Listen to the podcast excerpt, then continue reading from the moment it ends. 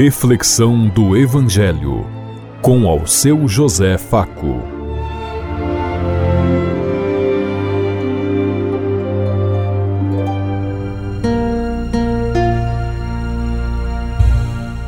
Paz e bem a todos os ouvintes da Rádio Construtiva e todas as emissoras em sintonia conosco e o povo que nos ouve.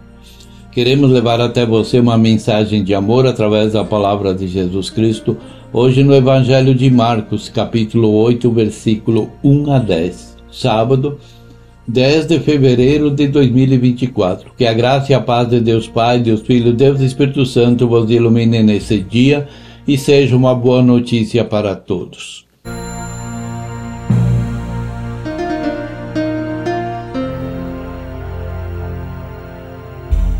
O Senhor esteja conosco, Ele está no meio de nós. Proclamação do Evangelho de Jesus Cristo, narrado por São Marcos. Glória a vós, Senhor.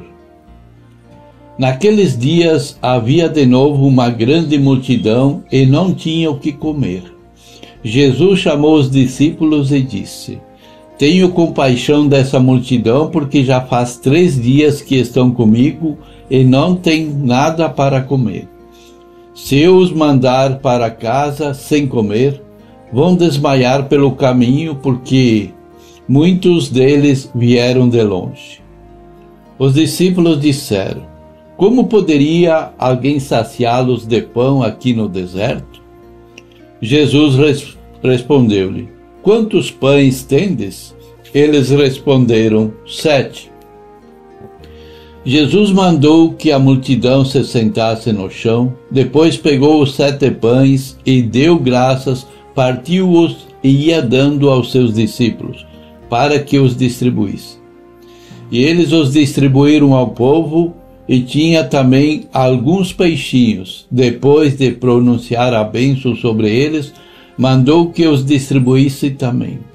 Comeram e ficaram satisfeitos e recolheram sete cestos com os pedaços que sobraram. Eram quatro mil, mais ou menos. E Jesus os despediu, subindo logo na barca com seus discípulos. Jesus foi para a região de Dalmanuta. Palavra da salvação. Glória a vós, Senhor.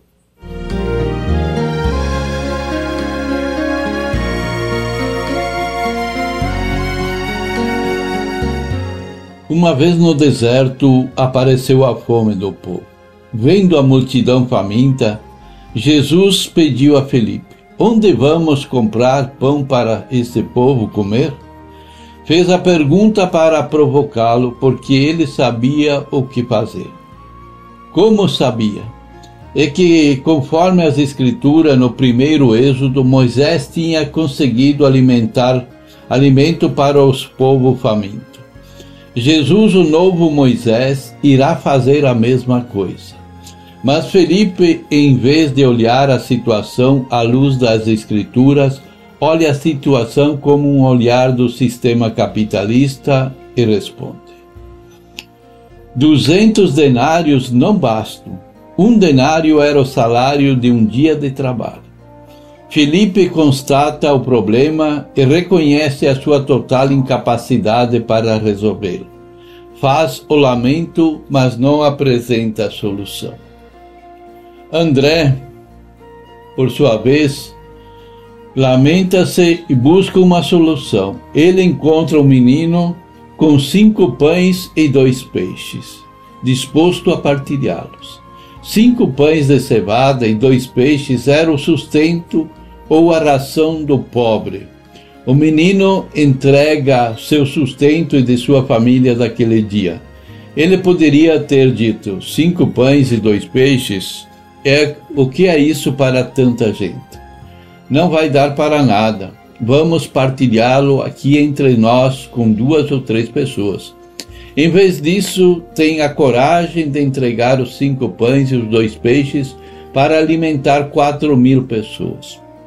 André percebe que nesse gesto menino, do menino está a solução. Por isso, levou-o até Jesus. Quem faz isso ou é louco ou tem muita fé em Jesus. e nas pessoas, acreditando que por amor a Jesus todos se disponham a partilhar, como fez o menino, assim saciando a fome de todos. Jesus pede para o povo se sentar no chão. Em seguida, multiplica o sustento, a ração do povo. Diz o texto: Jesus tomou os pães e, depois de ter dado graça, distribuiu-os aos presentes, assim como os peixes, tanto quanto queriam. Com esta frase, escrita lá pelo ano 100 depois de Cristo, o evangelista evoca o gesto da ceia do jeito que era celebrada nas comunidades. A ceia eucarística, quando celebrada como deve, levará as pessoas a partilhar como levou o menino a entregar o seu sustento para ser partilhado. Jesus manda recolher as sobras do pão. Recolhem sete cestos. O número sete evoca a totalidade do povo do antigo Israel. Ninguém informou se sobrou algo dos peixes. É que o interesse de, dele era evocar o pão como símbolo da ceia eucarística. O evangelista não descreve a ceia eucarística, mas descreve a multiplicação dos pães como símbolo do que deve acontecer nas comunidades e no mundo através da celebração da ceia eucarística. Por exemplo, se, Brasil, se no Brasil houvesse partilha, haveria comida abundante para todos e sobraria centenas de cestas para muitas pessoas de outros povos e de outras nações. E dizem que o, o Brasil é o maior país cristão do mundo. Ah, se fosse! Que olhar tem o nosso povo brasileiro sobre os ensinamentos de Cristo? Que interpretação nós fazemos da palavra de Deus? O povo interpreta o gesto de Jesus dizendo: Este verdadeiramente é o profeta que deve vir ao mundo. A instrução do povo é correta. Jesus, de fato, é o novo Moisés, o Messias que todo mundo esperava desde a antiguidade. Mas essas instituição tinha sido desviada pela ideologia da época que queria, em vez de, da partilha, queria um grande rei poderoso que dominasse todos. E Jesus veio e se fez servo, servidor, e é assim que as primeiras comunidades queriam que todos vissem os outros. Nos perguntamos, e nós, de que lado estamos? Estamos ainda gritando, pedindo um poderoso rei? que venha para nos oprimir, para nos escravizar, como sempre conhecemos ao longo da história, porque aonde o poder está concentrado, ali a vida é para poucos. Aprendamos com Jesus que a partilha inclui todos. E será que nós somos capazes de incluir os pobres, fracos e marginalizados no projeto de Cristo? Pensemos em tudo isso enquanto eu lhes digo. Até amanhã, se Deus quiser. Amém.